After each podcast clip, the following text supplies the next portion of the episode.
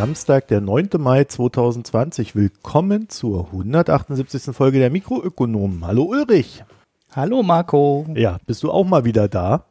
Ich bin auch mal wieder da. Ja, wir mussten gestern wegen hoher Arbeitsbelastung und äh, kurzer Zeit dann noch auf den Samstag gehen, aber am Samstag habe ich dann tatsächlich dann doch mal Zeit, Podcast aufzunehmen. Ja, ne? Der Ulrich so als Krisengewinner ist ja hier einer der ja, ganz einer der wenigen Gesellen Krisengewinner. in Ja. Deutschland. ja, was willst du machen? Wir haben heute ein paar Themen namens Tesla. Dann widmen wir uns den Marktbewertungen, die, also gerade den Börsen, die so ein bisschen hoch sind, während die Wirtschaft einbricht. Gefällt auch nicht jedem. Dann gehen wir über zur EZB und zum Schluss die türkische Lira. Das ist so der Plan. Mal sehen, ob wir das durchhalten. Also, Das ist ganz schön wenn es viel. dann irgendwie Ja. zwei Stunden dauert. Ich habe dann ab einem gewissen Punkt keine Zeit zum Schneiden. Ne? Deswegen gucken wir mal, wo wir enden. Unabhängig davon, wo wir dann enden, erstmal vielen Dank für die Spenden- und Daueraufträge in den letzten Wochen oder und oder der letzten Woche. Das freut uns immer sehr, das hilft uns immer weiter und wir bedanken uns natürlich auch bei den Premium-Abonnenten. Und vielleicht vorab der Hinweis, wir werden, wenn alles gut geht, nächste Woche ein längeres Gespräch über die rechtliche Einordnung des aktuellen Bundesverfassungsgerichtsurteils zur EZB führen. Ich habe da jemanden gefunden. Es wird aber eine rechtlastige Einordnung. Das heißt, wir widmen uns heute dann auch nur den ökonomischen Aspekten des Ganzen. Und äh, ansonsten könnt ihr uns Lob, Hinweise und Kritik wie immer per E-Mail schicken, mh.mikroökonomen.de und uns auf den sozialen Netzwerken folgen. Twitter, Reddit, Facebook, alles at Mikroökonomen mit OE oder entsprechend ohne Ad, je nach Plattform. Ihr findet uns. Ja, wir sprechen heute nicht über nichts. Es gäbe zwar viel, aber das wäre so viel, dass es sich schon fast wieder gar nicht lohnt. Aber ich glaube, man wird merken, dass wir immer weniger über Corona als solches reden und immer mehr über die Auswirkungen des Ganzen. Und ein Gewinner von Corona ist Tesla, oder? Ulrich. Ja, nicht, wirklich. Ne? Aber die Fabriken- Zahlen waren doch bombastisch, die es da gab. Na, die Zahlen waren ganz gut dafür, dass sie im März äh, schon die Produktion deutlich runtergefahren haben. Also in China in der Fabrik ja sowieso schon früher, aber auch in Fremont wurde ja die Produktion runtergefahren. Und dafür waren die Zahlen gut. Minimaler Gewinn, Umsatz besser als im Vorjahresquartal. Und es war schon ganz okay, aber auf die, die Zahlen sind jetzt eigentlich relativ irrelevant, weil das nächste Quartal wird eh total komplett anders aussehen, weil im Moment in keiner Fabrik produziert wird. Und äh, das sind jetzt für Geschäftsberichtsanalysen keine guten Zeiten. ähm, interessanter war, äh, dass Elon Musk auf Twitter mal wieder freidrehte. Das, das war, gab so ein paar lustige Geschichten. Er verkauft sein Haus.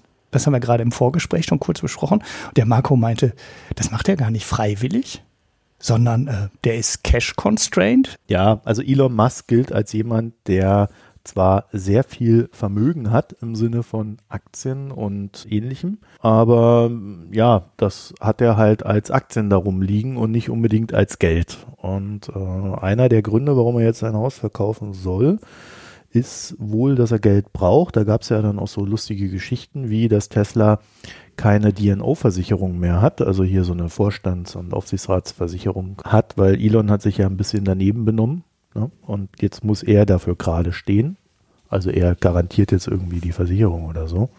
Das ist eine ganz komische Geschichte. Ich dann auch nicht weiß, ich meine, wenn der Laden pleite ist, ob er dann noch das Geld hat, das zu garantieren. Also, Ja, passt so komisch zusammen, ja. da weiß ich auch nicht so richtig, was ich davon zu halten habe, aber es wird dann wohl so gemacht. Und einer der Gründe, warum er jetzt halt ähm, irgendwie sein Haus verkauft, ist halt wohl, dass er ein bisschen Cash braucht. Ja, Aha. 75 Millionen Ja. äh, bringen diese drei Häuser, die er da zum Verkauf stellt. Dazu muss man auch wissen, Elon Musk hat das so ein bisschen wie Mark Zuckerberg gemacht. Der hat sich sein Haus dahingestellt und dann hat er so außenrum noch weitere Grundstücke aufgekauft.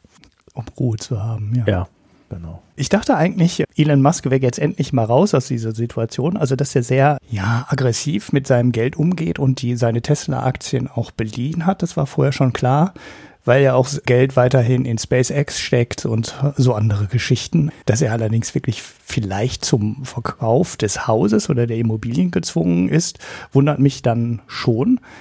weil das große Optionsprogramm bei Tesla halt gezogen hat. Da gab es ein Programm, was bei der Auflage sich ziemlich utopisch anhörte, nämlich wenn die Tesla-Aktie, ich glaube 100 Tage oder sowas waren es, ähm, über 100 Milliarden Dollar wert ist, also die Firma Tesla an der Börse, dann zieht ein ähm, Stock-Option-Programm, über das ähm, Elon Musk dann neue Tesla-Aktien dazu kaufen kann, zum deutlich reduzierten Kurs. Also er zahlt jetzt 350 Dollar für die Aktie. Äh, die Aktie kostet, äh, ja, wie viel kostet sie heute? 600, 700 Dollar oder 770 Dollar. Irgendwie sowas in der Größenordnung. Das heißt, er muss einen Haufen Geld in Tesla-Aktien oder in die Optionen stecken, also um die Aktien zu erwerben. Die Aktien sind aber gleichzeitig das doppelte Wert.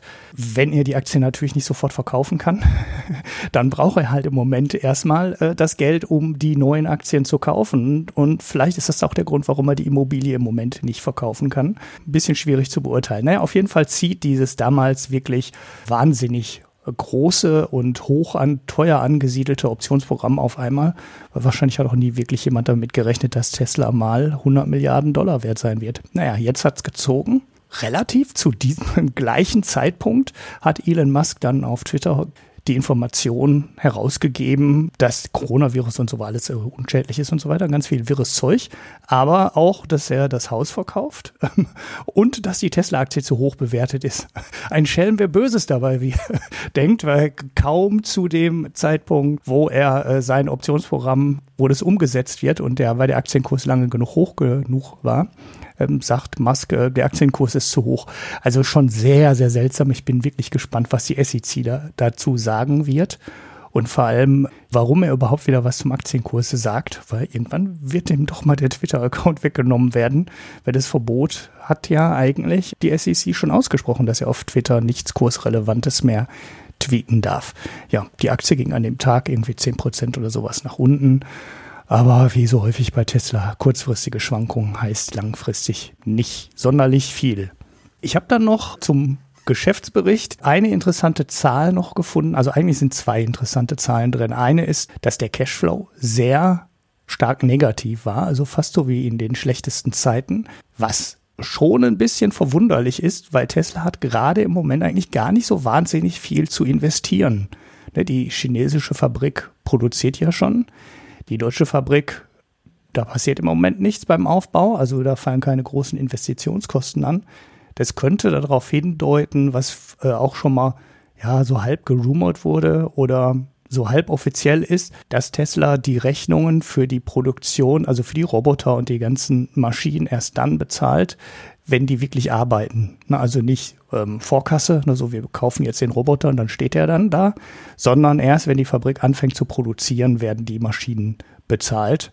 Ich weiß nicht, ob das branchenüblich ist. Normalerweise zahlst du so Sachen eigentlich vorher und nicht erst, wenn die wirklich in der Produktion sind und anfangen ähm, zu arbeiten. Das heißt, äh, das, was ich zwischendurch mal gesagt habe, dass die großen Investitionen in der chinesischen Fabrik jetzt wieder bezahlt sind, stimmt unter Umständen gar nicht, weil sie erst bezahlt werden, wenn die Produktion läuft. Weil ansonsten ist dieser äh, ungefähr 900 Millionen Dollar negative Free Cashflow nicht zu erklären, weil wirklich große Investitionen hat Tesla halt im Moment nicht. Die zwei Fabriken, die da sind, sind ja fertig. Und die eigentlich wirklich interessante Zahl ist die Marge, die, also die Rohmarge, die Tesla hat.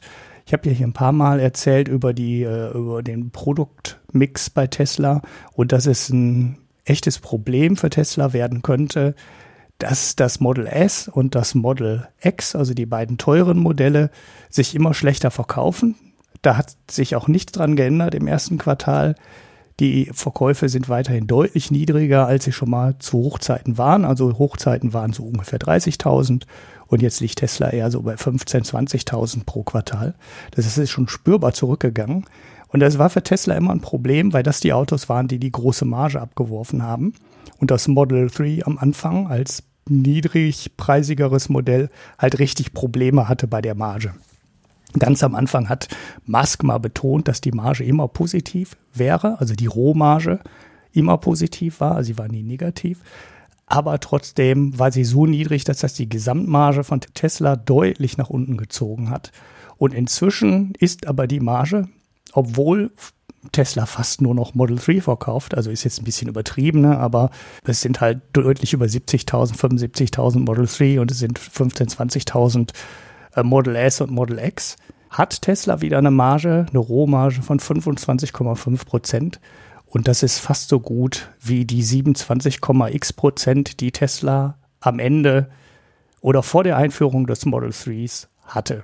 Das finde ich schon einigermaßen beeindruckend, weil Tesla damit halt gezeigt hat oder inzwischen bewiesen hat, dass man nicht nur im Bereich von 100.000 Dollar Autos äh, mit Elektroautos Geld verdienen kann, sondern Tesla auch mit 50.000 Dollar Model 3s Geld verdienen kann. Und ja, das ist dann halt schon ein bisschen mehr Volumenmodell und die sind jetzt halt mit ne, 25,5 Prozent ist echt in Ordnung. Und ja, das ist das, wo deutsche Automobilhersteller auch liegen. Und die müssen noch zeigen, dass sie mit ihren Elektroautos Geld verdienen können. Und dass das nicht nur Autos sind, die gebaut werden, die mit Verlust verkauft werden, damit man weiterhin einen Haufen Verbrenner verkaufen kann. Und ja, die Elektroautos nur dazu dienen, den Flottenverbrauch so weit zu senken, dass man die EU-Ziele einhalten kann. Tesla braucht es nicht, die verdienen so Geld und das finde ich, das war mal eine kurze Erwähnung an der Stelle wert. Das heißt, ich brauche in Zukunft auch nicht mehr auf den Produktmix gucken, weil es ist relativ egal. Die Marge ist inzwischen bei Model S und Model S und Model 3 und dann kommt es ja demnächst dieses Model Y, was auf ähm, Model 3 Basis ist, scheint völlig okay zu sein und ziemlich ähnlich zu sein und das ist halt für das Überleben von Tesla oder das weitere Wachstum von Tesla sehr, sehr wichtig, weil alle Autos bringen Geld alle Modelle. Du hast uns natürlich eine der wichtigeren Nachrichten über Herrn Musk, äh, hast du uns äh, vorenthalten, lieber Ulrich, denn er hat. Ja, auch ist Vater geworden. Ja, er ist ja, Vater geworden und hat sein Kind X, Ä, A-12 genannt. Ich hab, wollte es nicht lesen. Das war so bescheuert. Ich habe mich geweigert, auf die Artikel zu klicken und zu wissen, was dieser Name bedeuten soll. Ja, irgendeine Mischung aus äh, seinem Favorite Song und einem Military Jet. Ah, du hast es geklickt, siehst du? Und da wird mir immer gesagt, ich wäre Fanboy. Naja, ich habe das natürlich nicht geklickt. Sowas klicke ich nicht. äh, sondern das Haha, steht, da steht als Nebeninformation hier in diesem Cache-Artikel drin von über Herrn Musk. Ja, das, sind, das okay. machen die beim Wall Street Journal immer ganz clever. Die schreiben einfach jeglichen Klatsch, den es gibt, äh, Klatsch und Tratsch einfach da rein. Und man geht dann halt mit dem Habitus, ja, jetzt gehe ich mal in die Tiefe hier und gucke mir die große Analyse an und erfährst dabei halt alles andere gleich mit. mhm. So viel zum Thema Tesla. Und jetzt kommen wir zu unserem, ja, ich, ich muss sagen, ich bin da so ein bisschen, äh, weil mm, ich habe eigentlich letzte Woche Samstag beschlossen, die Marktbewertungen zu besprechen. Also vor allen Dingen das Problem, dass wir jetzt irgendwie hohe Börsenkurse haben und aber die Wirtschaft einbricht und das ja nicht so ganz zusammenpasst, äh, zumindest erstmal auf den ersten Blick. Und ähm, jetzt hat irgendwie jeder was drüber geschrieben, habe ich so das Gefühl. Und ich hoffe, ihr habt es einfach noch nicht gelesen. Wobei auch nicht alles wirklich gut war, sondern manche Sachen auch einfach ziemlich banal. Gehen wir mal rein. Also Ulrich, die Marktbewertungen, du hast es ja auch mitbekommen, mhm. stellen für Marktbeobachter ein ziemlich phänomenales Problem dar. Selbst der, äh, ich glaube, der Finanzchef von der Münchner Rück hat gesagt, dass er das alles ziemlich, naja, interessant findet und sich auch keinen Reim drauf machen kann, dass die Bewertungen so hoch sind, äh, während gleichzeitig die Wirtschaft um ja, man weiß es nicht wie viel, aber irgendwas zwischen 5 und 15 Prozent einbrechen wird dieses Jahr. Und die Bewertungen an den Vermögensmärkten mögen das bisher noch nicht widerspiegeln. Dabei ist ja eigentlich immer die konjunkturelle Entwicklung die Basis allen Seins an den Märkten. Und das scheint diesmal anders zu sein. Mal eine Sache vorweg. Ich glaube, bei Immobilienpreisen kann man jetzt noch nichts sagen, sondern das ist etwas, was man in den nächsten Monaten sehen wird, wie die sich entwickeln. Äh, zumindest bei Gewerbeimmobilien werden wir wohl einen äh, ja, nachfragebedingten Einbruch bei den Preisen sehen. Außer natürlich äh, das viel, von vielen erwartete V kommt zurück. Das heißt also dieser starke Einbruch gekontert von einem sehr starken Anstieg der Wirtschaft. Ob das so kommt, sei mal dahingestellt. So, dann habe ich mal geguckt, wie es denn wirklich ist. Beim DAX, um den mal als Beispiel zu nehmen, haben wir seit Jahresanfang 17 Prozent verloren. Also ist jetzt auch nicht so, dass die Börsen nicht gefallen sind. Im Tief war er allerdings bei 32,8 Prozent im Minus. Also das heißt, die Hälfte der Verluste ja, hat er jetzt schon auch wieder wettgemacht. So roundabout. Ja.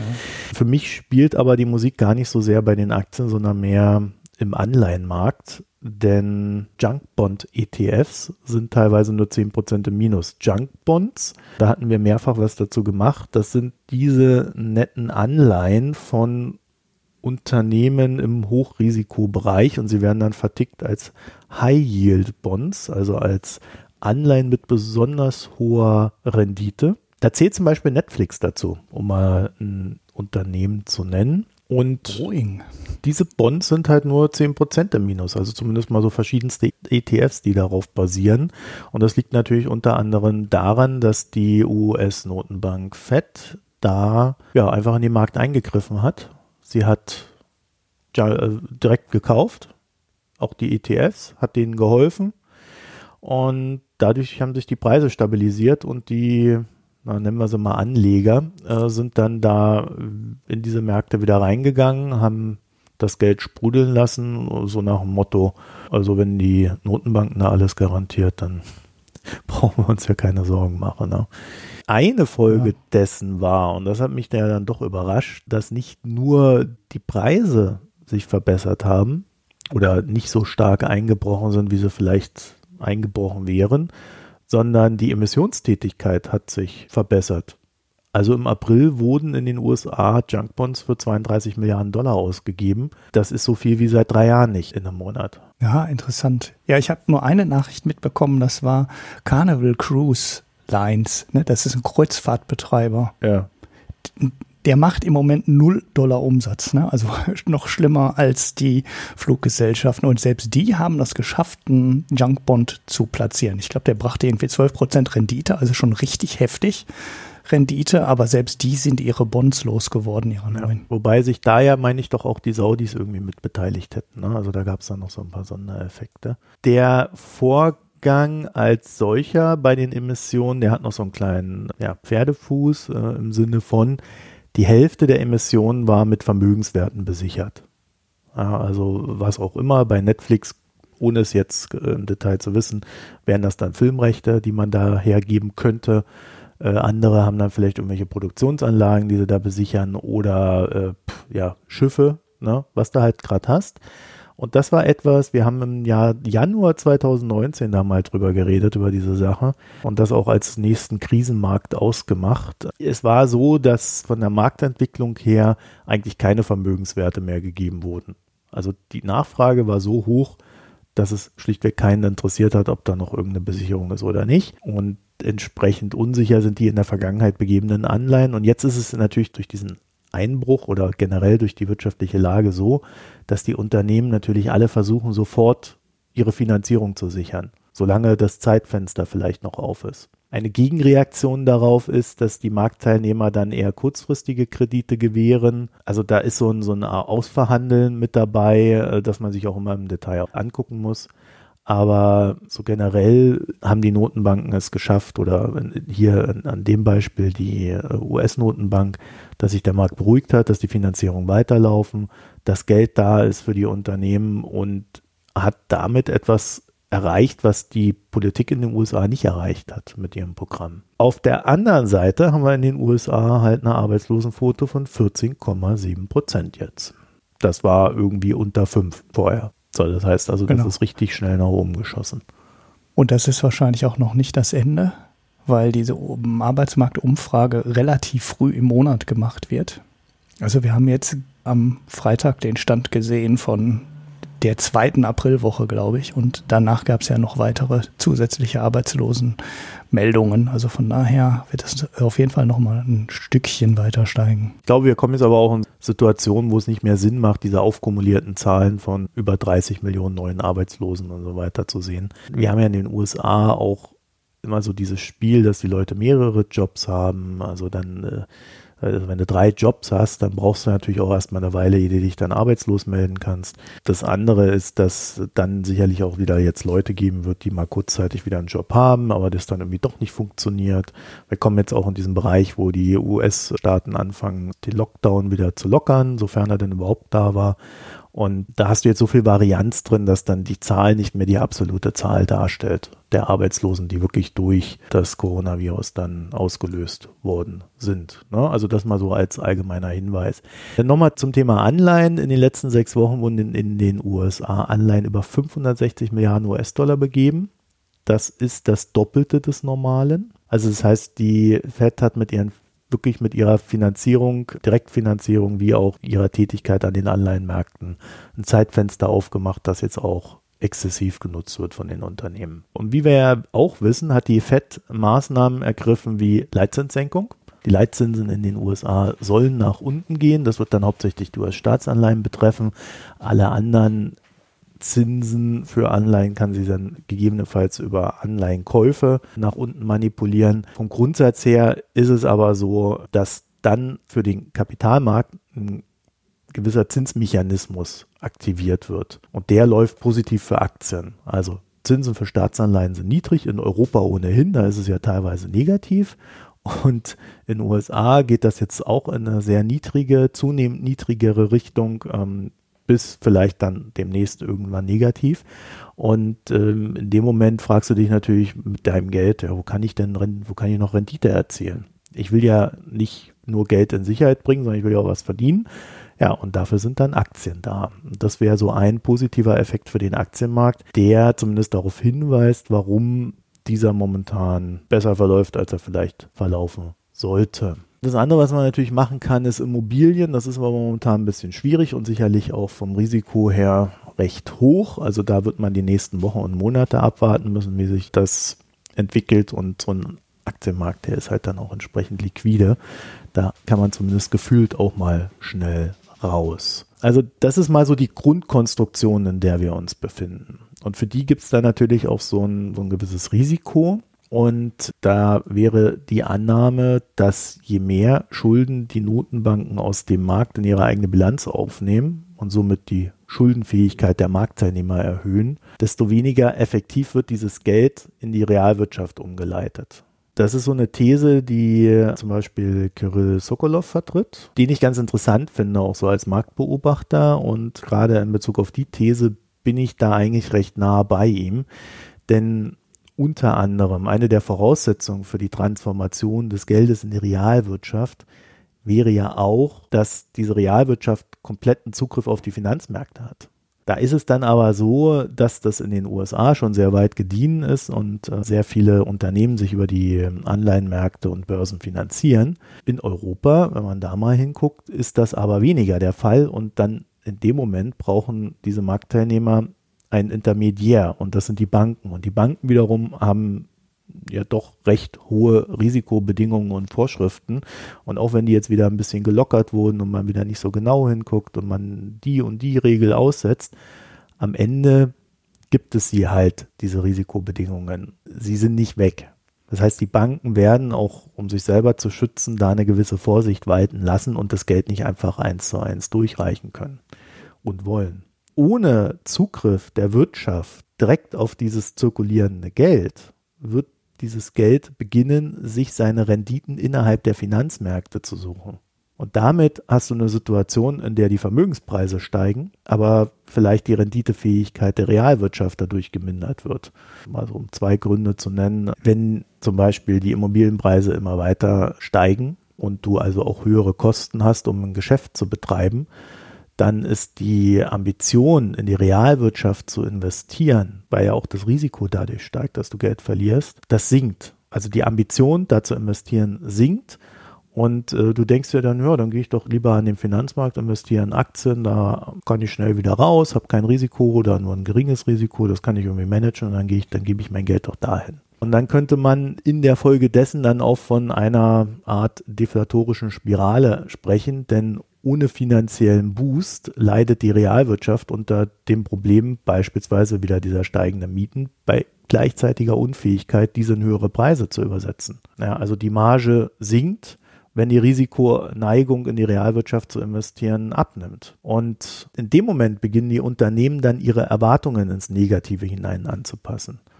Ja, also sie sagen, ja, also in der Zukunft werden wir da kein so gutes Geschäft mehr machen, die Margen sinken, dann müssen wir auf unsere Kosten achten. Und die Kosten, naja, der größte Kostenblock sind eigentlich immer, naja, Menschen, ne? also die Angestellten. Und dann kannst du halt dir überlegen, entweder zahle ich die niedrigere Löhne, das geht ja nicht immer, dann muss ich halt entlassen. Oder anderes Ding, man verzichtet auf Lohnerhöhungen, die vielleicht angestanden wären. In der Konsequenz drückt das aber dann wiederum die Binnennachfrage derer, die natürlich weniger oder nicht mehr verdienen. Dann haben wir da auch wieder ein kleines Problem. Und dann haben wir eine Mail von unserem Hörer Konrad bekommen, das so ein bisschen in diese Sache reinspielt. Und zwar gab es im Economist zuletzt einen Artikel, der nahelegte, dass der deutsche Leitindex DAX gerade Deutschlands Probleme offenlegt. Und das Problem nennt sich zu viel alte Industrie, die zu wenig Geld verdient. Also sowas wie Autobauer, Maschinenbauer, ja, was wir da halt so alles drin haben. Nur SAP und Wirecard wären irgendwas Neues und Wirecard sieht man ja, die haben es auch nicht leicht. ähm, ja, angesichts der aktuellen Nachrichten bei Wirecard könnte man, hätte man auch als Thema reinnehmen können heute, ja. Hätte, hätte, hätte. Ja. ja, das haben ja andere schon ausführlich besprochen, aber da merkst du halt so, es gibt halt nicht viel junge Unternehmen in jungen Branchen, die vielleicht äh, noch eine höhere Ma Marge haben als äh, so alteingesessene Branchen. Wobei ich mich da auch schwer tun würde. Weil da gibt es äh, teilweise Unternehmen, die echt gut Geld verdienen. Also das muss man dann im Einzelfall eigentlich immer wieder betrachten. Mein erster Gedanke dazu ist, diese Industrien, die jetzt als irgendwie nicht so einträglich gelten, was man jetzt irgendwie an der Sondersituation Corona festmacht, ja, natürlich brechen die Autoabsätze ein, wenn Corona tobt. Einmal ist es ein hohes Risiko, ein Auto zu kaufen, weil du viel Geld einsetzen musst. Äh, das andere ist, dass man natürlich, äh, ja, dieses Problem mit den Lieferketten hat. Ja, also das heißt, die können auch gar nicht produzieren. Dann bricht halt alles ein, die Leute bleiben daheim. So, die Frage ist, wie lange hält das an? Ne? Das diskutieren wir ja die ganze Zeit, dann auch die unterstützenden Maßnahmen. Ich tue mich zum Beispiel echt schwer zu sagen, dass Autounternehmen keine Hightech-Unternehmen sind. Also das ist vielleicht eine alte Branche, weil es schon lange Autos gibt und was auch immer. Aber wir sehen ja eigentlich an den Entwicklungen der Autos in den letzten 20, 30 Jahren. Also wenn du dich mal in so ein 30 Jahre altes Auto reinsetzt und dann in ein neues, da hat sich schon extrem viel getan. Und das ist alles Hightech. Das ist vielleicht irgendwie nicht Google und Apple und sonst was und vielleicht ist das alles auch ein bisschen kompliziert zu bedienen, aber auch da wären sie ja besser. Aber ich finde schon, dass gerade bei Autos sehr viel Hightech drinsteckt. Dann ist immer die Frage, wer baut das, wer stellt die Software zur Verfügung und so weiter und so fort. Ne? Aber gerade im Angesicht jetzt auch dieses Umschwungs zu Elektroautos, wo sich in diesem Markt ja auch sehr viel tun wird, da kann man dann wieder sagen, ja, da tun die sich aber alle sehr schwer. Ja, tun sie, aber man muss nicht unbedingt davon ausgehen, dass die alle untergehen, sondern es wird jetzt eine Transformationsphase geben und die wird hart, aber da wird es auch Gewinner geben und die werden auch aus Deutschland kommen. Also ich finde das von der Grundthese her beim Economist sehr schwer. Dann finde ich auch sehr schwer zu sagen, der DAX ist ein Ausdruck von etwas. Also der DAX, das sind die 30 größten börsennotierten Konzerne Deutschlands. Da gibt es auch noch andere. Also ein Aldi ist da gar nicht drin. Ja, das wäre auch ein Riesenkonzern. Das ist nur ein Fenster in die deutsche Wirtschaft. Äh, und selbst der MDAX, wenn du den noch dazu nimmst, das ist dann so ein kleines Fenster in den deutschen Mittelstand was der Economist meint, ist natürlich, es wäre schön, ein Google zu haben, es wäre schön, ähm, also Unternehmen zu haben, die Internet machen und die Unterhaltung anbieten, wie zum Beispiel Netflix, ja, wo die dann einfach Geld verdienen oder eben auch nicht. Wir hatten es ja gerade, Netflix gibt, gibt Junk Bonds, also so ein stabiles Unternehmen ist das gar nicht. Hinzu kommt, auch bei Google, auch bei Facebook sind Werbeeinnahmen weggebrochen. Also äh, ist jetzt nicht so, dass die nicht leiden würden unter dem Ganzen. Aber klar, sie dominieren Märkte, sie verdienen Milliarden jedes Quartal und das ist irgendwie alles attraktiv. Aber haben wir halt nicht, dafür haben wir andere Sachen. Ich weiß nicht, ob man das so vergleichen kann. Also grundsätzlich bin ich der Meinung, wenn man mal in die USA reinguckt, dann sieht man das Silicon Valley, das wird sehr oft in den Medien verhandelt. Du siehst aber auch in Portland, das ist nebendran. Und in Portland gibt es extrem viele Tech-Unternehmen, die nicht mehr als 30 Mitarbeiter haben. Die bauen mhm. ihre Softwarebutzen klein. Auch in Abgrenzung zum Silicon Valley, aber auch, damit die Leute dort leben können. Ja, also es gehen immer mehr aus dem Silicon Valley raus nach Portland, weil sie sich im Silicon Valley sich das gar nicht mehr leisten können, dort zu leben. Und dieses nicht mehr leisten können, dort zu leben, obwohl du arbeitest, vielleicht sogar bei einem Tech-Unternehmen, zeigt, dass das System, das diese äh, ja, gut verdienenden Tech-Unternehmen hervorbringt, nicht unbedingt ein System ist, das dem Menschen dient. Deswegen habe ich gerade den deutschen Mittelstand reingebracht, weil der deutsche Mittelstand, das sind halt viele kleine bis mittlere bis mittelgroße Unternehmen, die einen Haufen Arbeitsplätze erzeugen, die du aber an den Kapitalmärkten gar nicht so wahrnimmst, wenn du einfach nur auf die Aktien guckst. Das heißt für mich, wir mhm. haben ein ganz anderes System als das, was da in den USA vorherrscht. Und selbst in den USA hast du eine viel höhere Diversität, als du durch die Börsen mit den großen Unternehmen wahrnimmst. Ich finde, das ist kein valider Vergleich. Es ist auch dieses Denken nur in Rendite. Wem hilft denn das weiter? Also äh, auch Unternehmen, die einfach nur das erwirtschaften, was sie ausgeben, denen würde man doch nicht verbieten zu existieren. Deswegen ich kann mit diesem Economist-Artikel äh, ebenso wenig anfangen wie Konrad. Und ich würde auch nicht sagen, dass wir uns das zum Maßstab machen sollten. So, aber bevor wir jetzt so weit abschweifen.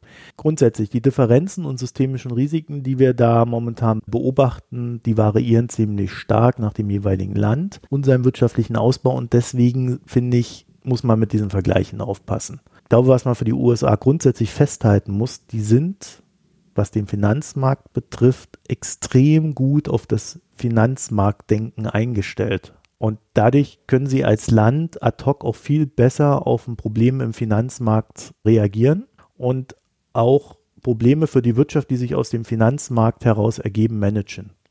Siehe oben, also was ist hier oben? Siehe das, was ich vorhin gesagt habe, wir brauchen halt mehr so den Intermediär Banken, die machen das halt direkt über den Markt. Da hast du einfach mehr Steuerungsinstrumente dann.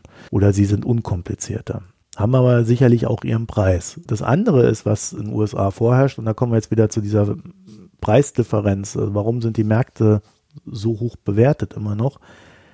Es herrscht dort tatsächlich ein Denken vor, das sagt, wir kriegen dieses V. Wir kriegen jetzt den scharfen Einbruch, wir kriegen dann den großen Rebound und dann geht so weiter wie zuvor. Das denken die dort an der Börse. Und deswegen weigern sie sich mhm. momentan auch, da so richtig abzuverkaufen. Und dann gibt es so einen Unterschied zwischen den marktgetriebenen Aspekten. Das heißt, wir hatten den starken Einbruch und dann auf einmal kommt dieser Rebound von dem Einbruch am Aktienmarkt und dann müssen halt alle reinspringen, die irgendwie Vermögen verwalten, weil sonst verpassen sie Rendite. Das können die sich nicht leisten. Die mussten vorher verkaufen aus Risikoaspekten, auch weil sie Cash brauchten, um Leute zu bedienen, die Geld aus ihren Fonds rausgezogen haben. Jetzt geht es nach oben, jetzt kommt das Geld zurück und dann müssen die wieder alle reinspringen. das erzeugt natürlich auch diese Volatilität und innerhalb dieser Volatilität der Aktienmärkte äh, weißt du dann auch nicht, wie hoch geht es, also musst du schlichtweg immer wieder weiter investieren. Und wenn du dann noch glaubst, dass es dieses V geben wird, dann gehst du aber auch sofort mit deinem ganzen Geld rein. So, dann gibt es eine zweite Beobachtung, dass Geld, das nicht marktgetrieben ist, ist momentan an der Seite. Das hat gesagt, okay, wir warten jetzt nochmal den nächsten Dip, ehe wir kaufen, weil das wird aufgrund dieses Verlaufs von dem Virus ziemlich haarig werden. So, und diese beiden Parts funktionieren aber unabhängig voneinander. Und man wird dann sehen, wie sich das in den nächsten Wochen entwickelt. Also ich bin da auch eher skeptisch, was die Bewertungen betrifft, wie man vielleicht auch raushört. So, also das heißt, der Markt unterliegt gewissen Risiken, die wir mal kurz definieren. Das ist einmal die zweite Viruswelle mit einhergehender Shutdowns und diese Shutdowns, die dann mit der zweiten Viruswelle kommen, werden teurer als das, was wir bisher erlebt haben. Es wird dann mhm. auch schwerer für die Regierungen Hilfsmaßnahmen rauszugeben. Das heißt, die Kosten für die Wirtschaft werden höher sein als jetzt. Und dann ist immer die Frage, wird sich so eine Art Depression einstellen? Und zwar im Geist. Wird man glauben, okay, wir kriegen unser V nicht mehr hin, wir sind jetzt enttäuscht, vielleicht kriegen wir jetzt nochmal einen starken Einbruch. Wir ziehen uns komplett raus, äh, wir ziehen unsere Wirtschaftstätigkeit zurück und dann hast du auch wieder so ein sich selbst beförderndes System an einbrechender Wirtschaft. Ab diesem Punkt ist dann auch wieder die Frage, was werden die Notenbanken tun? Sie werden natürlich auf den Markt reagieren, aber können sie dann nochmal komplett kompensieren? Also wir sind hier in einem Terrain, das kennt keiner. Wir wissen nicht, wo die Grenzen sind. Die Grenzen für die Notenbanken sind theoretisch immer beim Vertrauen der Bevölkerung in das eigene Geld. Und da weiß ich nicht, äh, oder es weiß wahrscheinlich auch keiner, wo die Grenze ist. Das wird völlig willkürlich dann plötzlich zu einem Problem. Grundsätzlich würde ich aber mal auf zwei Sachen hinweisen zwischen den Notenbanken in den USA oder der Notenbank in den USA und der Notenbank hier in Europa, also der EZB. In den USA hat die Notenbank A für systemische Stabilität zu sorgen, aber auch für die Wirtschaft. Das heißt, sie hat zwei Kompetenzen, die sie ausüben muss und sie hat ihre Kompetenzen innerhalb dessen dann auch nochmal ausgeweitet auf verschiedene Anlageklassen, in denen sie jetzt rumfummelt, was ja früher auch nicht der Fall war. Es gab dann immer so diese Grenze, nie Unternehmensanleihen kaufen. Ist ja jetzt auch dahin. Keine direkte Finanzierung für bla bla bla. Ja, ja mittlerweile mhm. werden äh, die Kommunen direkt finanziert. In Europa haben wir eine Notenbank, die ist der systemischen Stabilität verpflichtet. Die Wirtschaft hat ihr grundsätzlich eigentlich egal zu sein, aber dann auch wieder nicht, weil das geht nicht voneinander zu trennen. Aber es läuft mehr über die Abhängigkeit der Wirtschaft zu den Märkten und den Märkten zu der Wirtschaft. Nicht direkt im Sinne von, die Notenbank ist verpflichtet, die Wirtschaft zu stützen. Und diesen Unterschied, der ist entscheidend bei allem, was wir äh, momentan beobachten und analysieren, weil natürlich dadurch auch ganz unterschiedliche Reaktionsmuster herauskommen nach dieser ausführlichen Ansprache, Ulrich. Kommen wir jetzt zur EZB.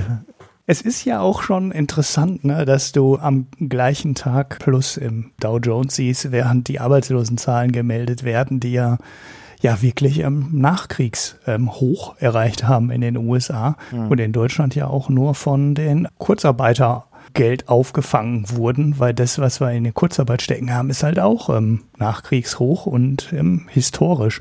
Und die Aktienmärkte schütteln das echt ab. Aber man hat halt schön auch an den Anleihemärkten sehen können, wie die Maßnahmen der Notenbank oder wie schnell die Maßnahmen der Notenbank da gegriffen haben. Denn da gab es ja eine sehr schnelle, sehr starke Ausweitung der Spreads und die sind schon wieder deutlich geschrumpft. Also die Junkbonds fielen halt richtig in den Keller und du hast ja gerade gesagt, 10% Minus sind jetzt noch in den Junk Bond-ETFs. Und das sah ja zwischenzeitlich auch schon deutlich schlimmer aus. Und das beruhigt die Börse sicherlich auch, ne, weil es zeigt, der Kapitalmarkt ist nicht komplett verstopft, was ja in der Finanzkrise passiert ist. Da bekamen ja auch beste Emittenten kein Geld mehr und konnten sich kein Geld mehr besorgen über Anleihen. Und ja, da ist zumindest weiterhin das Geld im Fluss und das Öl im Getriebe und schmiert alles und äh, da läuft es relativ normal dafür, dass wir wirklich so eine tiefe Krise haben. Und ja, das hat der Börse wohl viel der Angst genommen, die dann bei 35 Prozent Minus in den Kursen steckte. Und deshalb äh, ist die Hälfte halt schon wieder aufgeholt. In den USA natürlich noch einen Ticken mehr als im DAX, ne? Also da läuft es auch besser. Mhm. Äh, das erzeugt dann auch wieder einigen Unmut bei manchen. Aber grundsätzlich gibt es Gründe, warum das Ganze so ist, wie es ist. Aber die Frage ist immer, wie tragfähig ist das? Und ich glaube, die kann man momentan nicht seriös beantworten, weil selbst wenn es nicht tragfähig ist, ist die Frage immer, wie ist die Sch Zeitschiene, innerhalb der die Nicht-Tragfähigkeit zum Tragen kommt.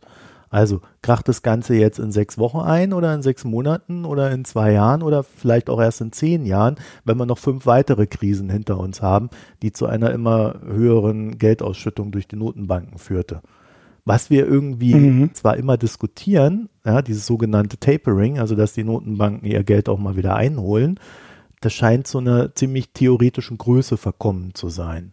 Und da habe ich dann halt die Vermutung, dass wenn es zu einem Problem im System kommt, dann kommt das nicht durch die Notenbanken oder durch die Banken selber, sondern es kommt dadurch, dass die Leute schlichtweg das Vertrauen verlieren, so wie es eigentlich immer war. Dass irgendwann mhm. mal die Stimmung entsteht, ja, unser Geld ist doch nichts mehr wert. Mhm. So, und dann, ja. dann beginnt das Problem. was nicht mehr lösbar Ja. ist.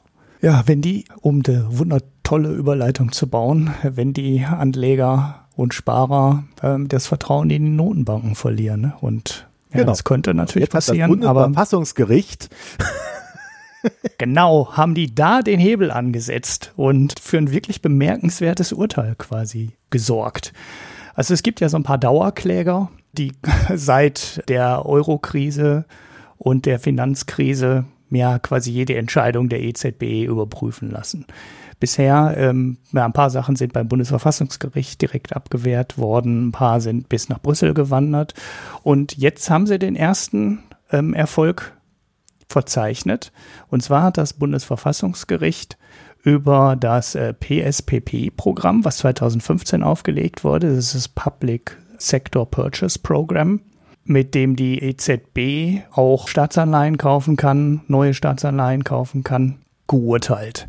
Das war schon mal beim Bundesverfassungsgericht, das hat das weitergegeben an den Europäischen Gerichtshof. Der hat gesagt, das ist alles okay, der hat es ähm, abgenickt und dann zurückverwiesen an das Bundesverfassungsgericht und das hat jetzt gesagt, nein, das darf die EZB nicht machen.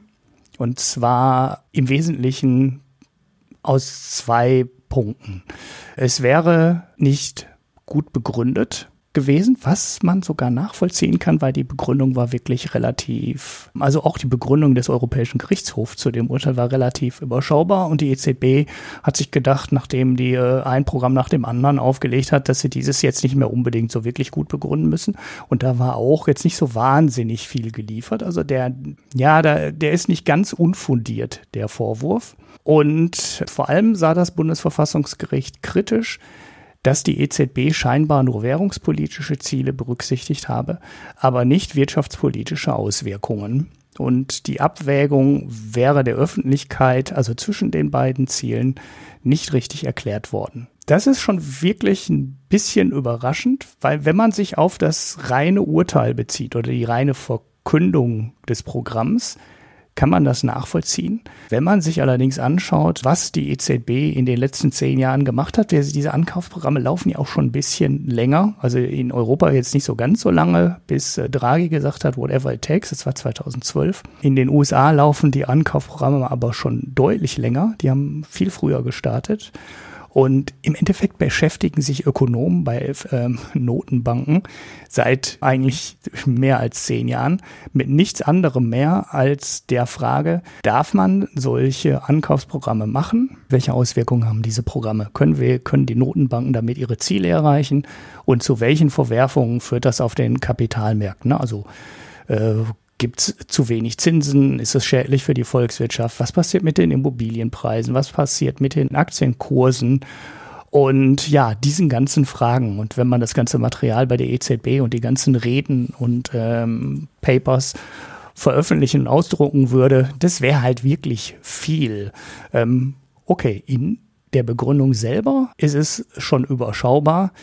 Aber die ähm, EZB hätte kein Problem damit, ähm, jetzt äh, Berge von Material nach Karlsruhe zu liefern und zu sagen, natürlich haben wir das alles abgewogen und unsere Volkswirte und Volkswirtinnen, die beschäftigen sich mit nichts anderem oder im Wesentlichen mit nichts anderem als dieser Frage. Wie konnte jetzt das Bundesverfassungsgericht zu so einem Urteil kommen? Und es wurde klar, nachdem man gesehen hat, wer denn die Experten waren, die das Bundesverfassungsgericht äh, zu Stellungnahmen oder zu Befragungen, wie das ähm, technisch genau abgelaufen ist, weiß ich nicht. Ich kenne so ein paar Geschichten aus dem Chaos Computer Club Umfeld, wo ähm, so Bürgerrechtsurteile gemacht wurden und die haben das Bundesverfassungsgericht immer in höchsten Tönen gelobt. Ne? Das würde ähm, sehr ausgewogen berufen. Es werden sehr gute Fragen gestellt.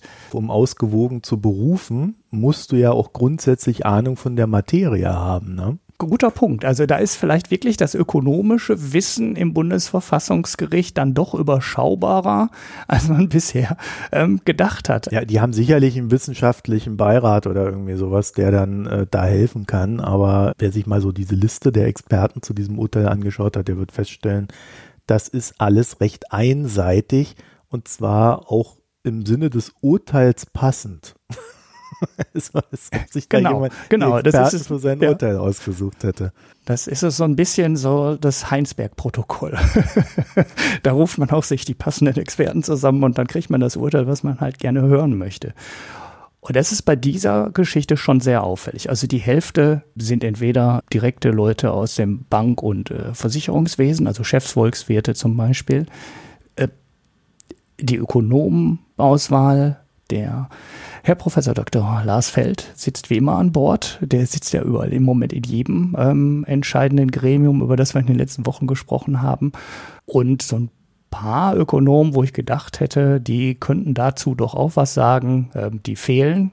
Und es ist schon eine ziemlich einseitige, also, ziemlich einseitige Auswahl. Um, um ja. das vielleicht noch hier mal zu thematisieren, Lars Feld ist unter anderem auch dadurch aufgefallen, dass er auf Twitter schon mal eine Soros-Verschwörungstheorie rausgehauen hat oder zumindest angedeutet hat. Da ist dann auch immer die Frage, wo solche Leute stehen.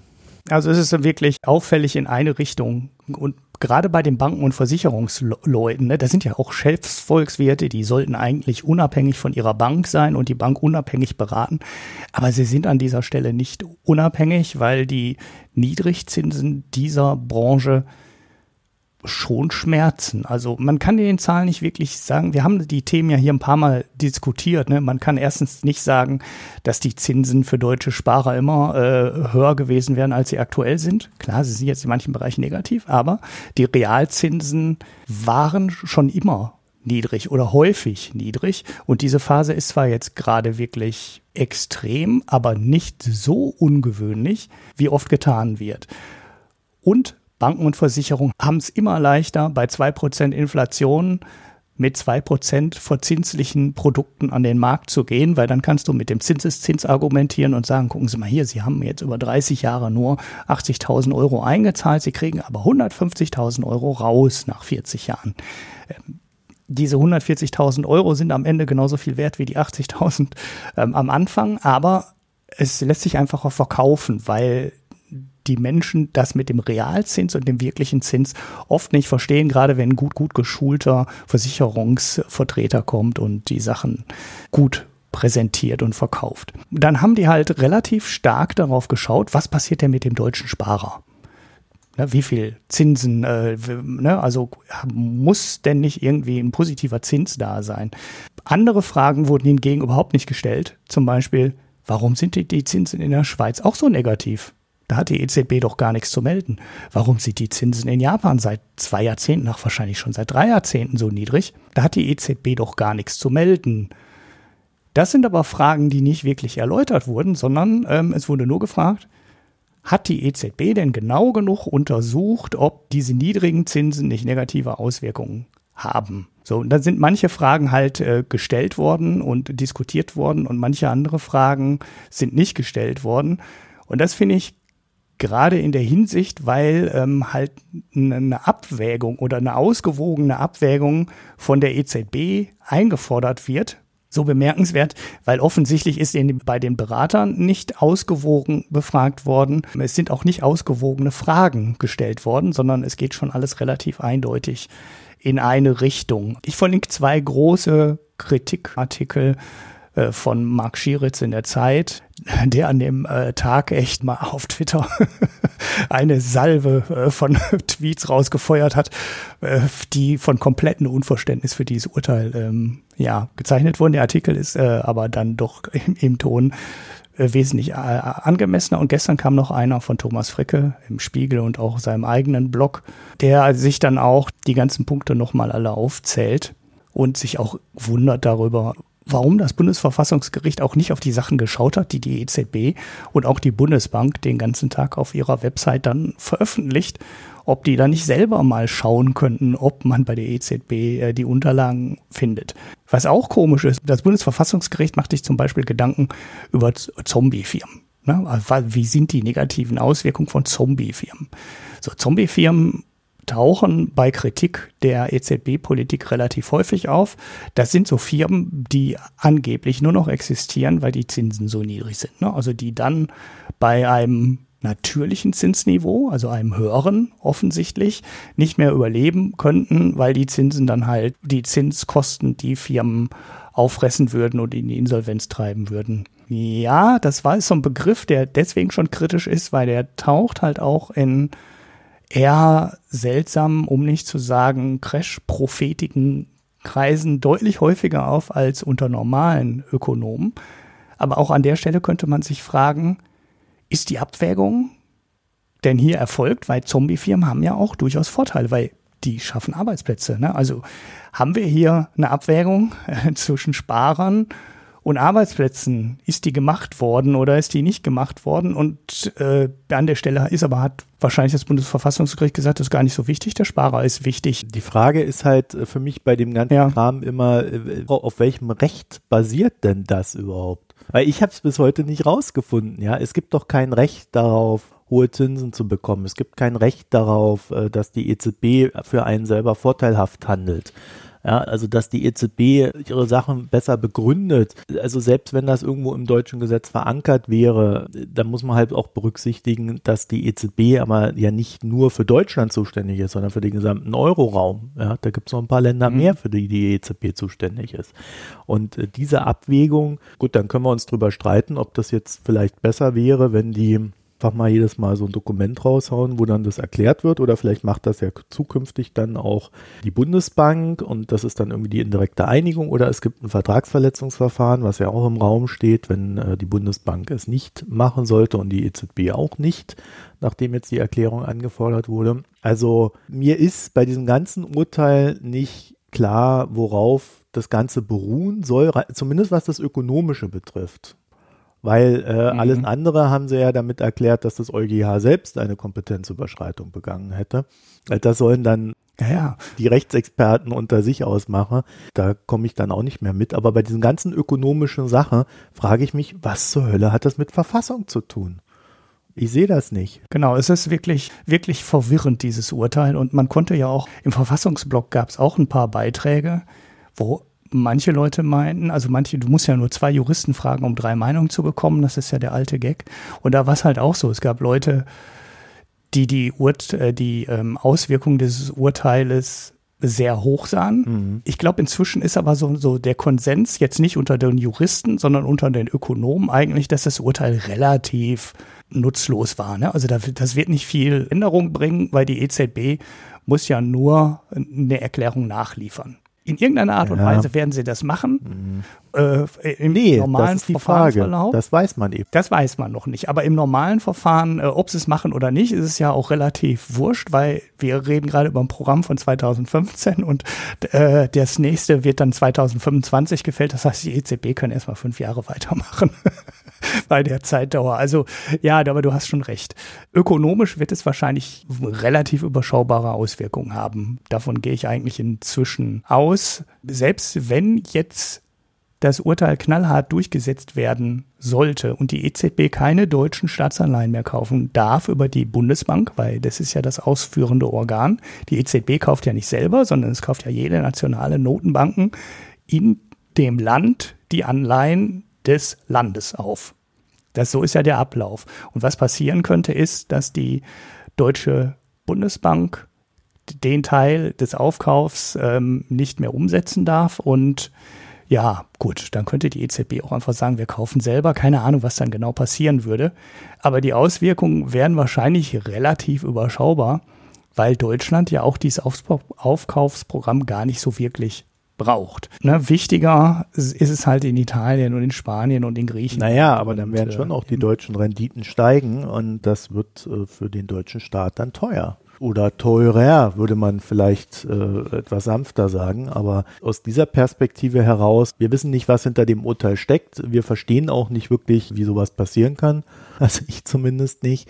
Und es macht auch irgendwie aus den Perspektiven heraus, die wir anbieten können, überhaupt keinen Sinn. Also die Frage ist dann tatsächlich, ob es äh, nicht irgendeinen anderen Sinn macht, den äh, für den man den Perspektivwechsel bräuchte. Das wäre dann die Rechtsperspektive. Also ist das etwas, was historisch sich schon immer angekündigt hat und äh, jetzt einfach vollzogen wurde oder sind das irgendwelche Machtkämpfe, die es gibt, um äh, im Sinne von Ungarn und Polen eine Entscheidung herbeizuführen über Bande, das heißt die Deutschen kriegen dann die Prügel und dann müssen sie umsetzen, obwohl sie nicht wollen und dann müssen es aber auch alle anderen. Ja, also dass man quasi mhm. Machtkampf verlagert. Also da steckt so viel drin an, an Möglichkeiten und äh, es schreiben ja auch irgendwie immer alle dazu, ja, man wird erst in, in mehreren Monaten sehen, wie sich das alles auswirkt, sodass ja man da, glaube ich, sehr vorsichtig momentan sein muss, äh, ein, ein endgültiges Urteil zu fällen. Aber ungeachtet dessen, die ökonomische Perspektive bei dem Ganzen ist betrüblich in jeder Hinsicht. Also selbst wenn die anderen Sachen stimmen würden, würde ich es für bedenken, also mit, mit über Bande und gegen Polen und Ungarn und so weiter, selbst dann würde ich es für bedenklich halten, wenn ein Bundesverfassungsgericht ein qualitativ so schlechtes Urteil in Sachen Ökonomie fällt, mit einseitiger mhm. Expertenauswahl, mit dem Nachgeben dauerhaften Beschusses, der ja stattfand und findet, einen Sieg herbeizuführen für Leute, die etwas anzweifeln, was äh, ja eigentlich auch durch das Bundesverfassungsgericht mitgeschaffen wurde, nämlich eine EZB, die völlig unabhängig von Staaten ist. Das ist ja auch ein Grundbedürfnis mhm. des Bundesverfassungsgerichtes mal gewesen. Also das ist äh, in jeder Hinsicht ist dieses Urteil speziell. Und egal, ob das jetzt irgendein ganz cleverer Schachzug ist, um irgendwas anderes, Größeres aufzulösen, das wird einen Flurschaden anrichten, der äh, in Richtung EZB reicht. Und unsere große Sorge, glaube ich, aus Finanzmarktsicht ist dann, ist die EZB noch vertrauenswürdig in ihrer Rolle als Notenbank? Erstmal mhm. ja, aber sobald zum Beispiel sie keine deutschen Anleihen mehr indirekt über die Bundesbank kaufen darf, kann, soll, ist ein Teil ihrer Schlagkraft weg. Egal, ob das jetzt irgendwie vielleicht noch anders geregelt wird, also auch wenn man dann wieder einen Workaround findet, der alle, allen ihr Gesicht wahrt. Es spielt ja auch beim Bundesverfassungsgericht dann irgendwie noch so Sprüche Richtung Bundestag eine Rolle, dass äh, die Bundesregierung sich hätte einsetzen müssen dafür, dass das alles so ist. Ja, also mhm. da habe ich auch irgendwie momentan mehr Fragezeichen als Antworten, äh, was das heißt, weil die Bundesregierung kann ja der EZB nicht vorschreiben, was sie zu tun hat. Also das ist ja Gesetz. Nee, sie sind unabhängig und das wollten wir immer. Ne? Deutschland wollte immer eine unabhängige europäische ja. Notenbank haben. Und jetzt fordert das Bundesverfassungsgericht auf einmal äh, Sachen ein, auf die man am Anfang halt absichtlich verzichtet hat. Es ist ein großes Mysterium, was da passiert ist und dass zwei der Herren dann gleichzeitig in Rente gehen, also auch den Blödsinn, den sie da jetzt angerichtet haben, nicht mehr ausbaden müssen, spricht halt auch nicht gerade für die Institution des Bundesverfassungsgerichts. Also am Ende kann es auch sein, dass das Bundesverfassungsgericht sich selber beschädigt hat. Du hast diese europapolitischen Auswirkungen schon angerissen in Richtung Ungarn und Polen, die auch gerade vom Europäischen Gerichtshof stehen und ähm, Urteile nicht akzeptieren wollen, die da gefällt wurden oder demnächst gefällt werden können.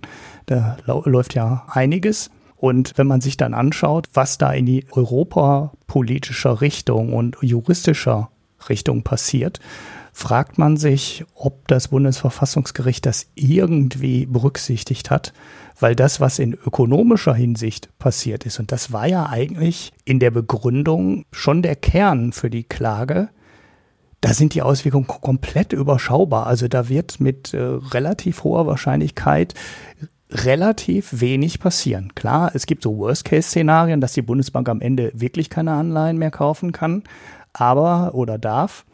Aber im Normalfall wird da relativ wenig passieren. Aber auf dieser juristischen Ebene und europapolitischen Ebene könnte der Flurschaden viel schlimmer sein.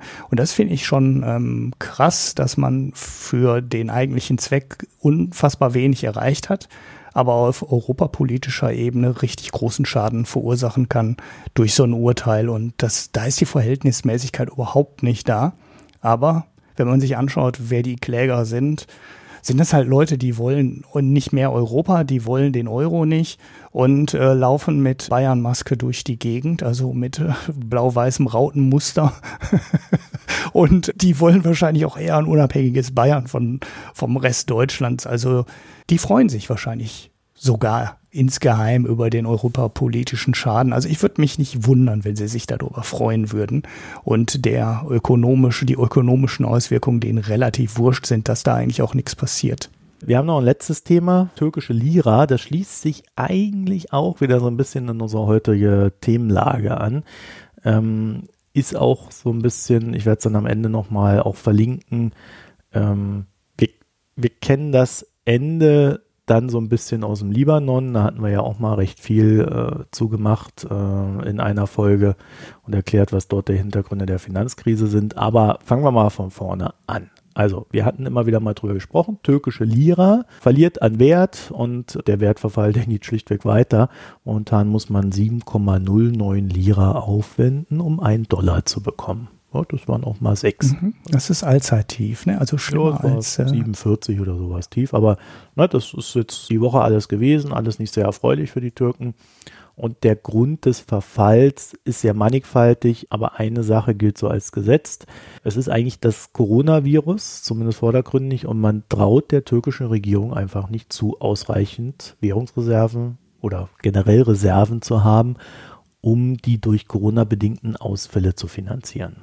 Na, und wir kennen das ja auch aus der mhm. deutschen mhm. Diskussion. Die Wirtschaft braucht Hilfe, die Menschen brauchen Hilfe. Dann brauchst du noch Geld, um die Wirtschaft wieder anzukurbeln, wenn es wieder losgeht. Und ja, zwischendrin musst du dann auch noch äh, dein Gesundheitssystem ausbauen, finanzieren, äh, Sachen von überall auf der Welt her ordern, teurer einkaufen, weil die Nachfrage gerade hoch ist und so weiter und so fort. Und der Tourismussektor liegt am Boden, der für die Türkei ja auch durchaus wichtig ist. Ja, nicht nur der, sondern ja auch die Produktion und so weiter. Also die hatten, die waren dann auch so schlau, irgendwie äh, in größeren Städten einen Lockdown zu verkünden und das zwei Stunden vor Beginn des Lockdowns zu machen. Und da sind die Leute dann noch schnell in den Supermarkt und haben sich geprügelt weil die Schlangen mhm. so groß waren und um da noch Nahrung zu bekommen für die nächsten Tage. Das hat auch jemand den Job gekostet. ja, aber nicht dem richtigen, ne? Könnte man sagen. Ja, leider. naja, also das Ganze ist dort etwas eskaliert und es bräuchte jetzt natürlich einen finanziell gut ausgestatteten Staat, der seinen Bürgern und der Wirtschaft hilft. Gibt's aber nicht. Äh, die Währung fällt und die Türkei hat wie folgt darauf reagiert. BNP Paribas, Citibank und UBS dürfen keine Lira-Transaktionen mehr abwickeln. Zack, raus. Genau, die sind schuld, ja, wissen wir. Naja, schuld vielleicht nicht, aber es gibt dann weniger Banken, über die Geld ins Ausland geschafft werden kann. Passenderweise ausländische Banken, weil die inländischen Banken kannst du ja auch viel besser steuern. Ne? So, und es gibt natürlich noch einen gewichtigeren Grund für den Währungsverfall. Und zwar hat die türkische Notenbank die US-Notenbank gebeten, das ist die FED, ein Devisenswap für sie aufzulegen. Der Hintergrund ist, dass die türkische Notenbank Dollar braucht, um ihre eigene Währung zu stabilisieren, weil wenn Lira in Dollar umgetauscht werden und immer außer, nach außerhalb des Landes gebracht werden, dann ähm, ja, hast du so einen steten Währungsabfluss, Dollarabfluss. Die Notenbank braucht diese Reserven, um den stemmen zu können. Und wenn sie dann keine mehr hat, ja, dann könnte das System instabil werden. Die türkischen Währungsreserven sind jetzt bei 28 Milliarden Dollar angekommen. Das wird langsam knapp. Sie sinken äh, mhm. recht stark teilweise. Die Fed selber hat aber für solche Swap-Geschäfte recht hohe Anforderungen. Wir erinnern uns an eine unserer letzten Folgen, da haben wir ja darüber berichtet, dass die türkische Bankenwelt ohnehin so ein kleines Problem in Sachen Geldwäsche hat. Und naja, das fällt ihnen jetzt so ein bisschen auf die Füße, weil die FED wiederum hat recht hohe Anforderungen an ihre Partner. Und die türkische Notenbank erfüllt die Anforderungen da momentan nur bedingt. Mhm. Diese Anforderungen gibt es aber auch nicht so aus Willkür heraus, sondern um diese Willkür zu vermeiden, weil die FED versucht, sich dort politisch unabhängig zu gestalten. Also sie würde durchaus einem Land helfen, wenn das dann in das Raster reinfällt. Also man möchte da schon verhindern, dass dann irgendwie so ein Trump da anruft und sagt, äh, nö, keine Hilfe, wir wollen die erpressen. und, ja. Äh, da gibt es schon die Mechanismen und das basiert dann halt darauf. So, kleine Randbemerkung, auch für die europäische Diskussion, weil wir erinnern uns, als die italienischen Anleihen mal irgendwie 200 Basispunkte mehr als die deutschen Staatsanleihen berappen mussten. Da war ja eine Riesenaufregung hier. Das Ganze entsprang äh, einer Aussage von Christine Lagarde, die dann damals gesagt hat, ja, wir sind nicht dafür da, die Spreads zu schließen. Daraufhin haben die Spreads zu Italien, zwischen Italien und Deutschland sich ausgeweitet. Die Abstände, die Zinsabstände. Und ja, Riesenaufregung wegen 200 Basispunkten. Ein paar zerquetschte. So, die Absicherung hm. der türkischen Anleihen kostet ungefähr 600 Basispunkte jetzt. Tendenz steigend. Also mhm. das Ganze mhm. Sieht dort etwas anders aus als bei uns und bei uns ist ja bei so kleinen Sachen schon immer eine Riesenaufregung. Naja, und ähm, es gibt nun Maßnahmen seitens der Notenbank, die plant, ihre Auslandswährungsswaps für private Kreditgeber auszuweiten. Da fragt man sich ja, wo kriegen die denn dann das irgendwie her, das Geld? Ja, von den Banken. Also sie leihen sich dann wohl von den Banken wiederum die Dollar. Also die Banken besorgen sich die Dollar, die türkische mhm. Notenbank leiht sie sich und gibt sie dann wiederum äh, in den Markt rein, um da die Geldabflüsse zu kompensieren. Wir kennen dieses System, nämlich aus dem Libanon. Yep haben wir auch mal drüber geredet. Das werde ich dann euch auch nochmal verlinken. Da könnt ihr dann nochmal reinhören. Und vielleicht mhm. reden wir dann in ein, zwei Jahren darüber, dass es der Türkei ähnlich ergangen ist. Und natürlich ist immer mal wieder so der Hinweis äh, bei Marktteilnehmern, ja, wir vertrauen den Türken auch deswegen nicht, weil die ja weiter ihre Zinsen senken, obwohl sie die eigentlich erhöhen müssten. Also auch hier ähm, spielt dann jetzt zunehmend das nicht mehr vorhandene Vertrauen in die türkische Notenbank eine Rolle. Ja. Ja, ja, das ist eine seltsame Situation. Die Türkei will ja auch keine Hilfe vom IWF. Habe ich diese Woche irgendwo gelesen. Ja. Ich muss mal gucken, ob ich den Artikel nochmal ja, ja. wiederfinde. Neoliberalisten, ähm. Genau, die möchten sich halt nicht reinreden lassen. Ne? Ja. Also der, der IWF gibt kein Geld, ohne, äh, ohne dass er einen gewissen Einfluss bekommt. Ne? Ähm, und ja, ob die ähm, Swap-Geschichte mit Washington dann aufgeht, ohne dass die USA dann mehr Regulierung im Bankensektor verlangen, ist halt auch fraglich. Gleichzeitig habe ich auch gelesen, das war, glaube ich, ein Hürriyet-Artikel. Gucken, ob ich den noch wiederfinde dass es auch eine Investorenkonferenz gab, das war auch irgendwann im Laufe dieser Woche, wo bei internationalen Investoren um Vertrauen geworben wurde. Also ungefähr zeitgleich mit dem, äh, die BNP darf jetzt äh, keine Lira-Geschäfte mehr abwickeln, haben die mit der Societe Generale gesprochen und haben gesagt, äh, sag mal, ihr könnt doch mal hier voll Vertrauen haben in uns und wir vertrauen euch ja auch, also wir vertrauen den Banken auch ich sag mal, die Türkei ist da gerade in einer komplizierten Verhandlungssituation. Man sieht nicht so richtig, wie die den Knoten auflösen wollen, den sie da haben mit den Banken und dem Bankensektor und dem von international Geld einfordern, aber gleichzeitig ähm, in anderen internationalen Banken die Geschäfte verbieten, den IWF nicht drin haben zu wollen, aber gleichzeitig in den USA nachzufragen und ja, China taucht halt auch häufig auf als Land, wo versucht wird, Hilfe zu bekommen. Wird interessant zu beobachten, wie die mhm. Geschichte ausgeht. Ja, naja, sie wird irgendwann ausgehen.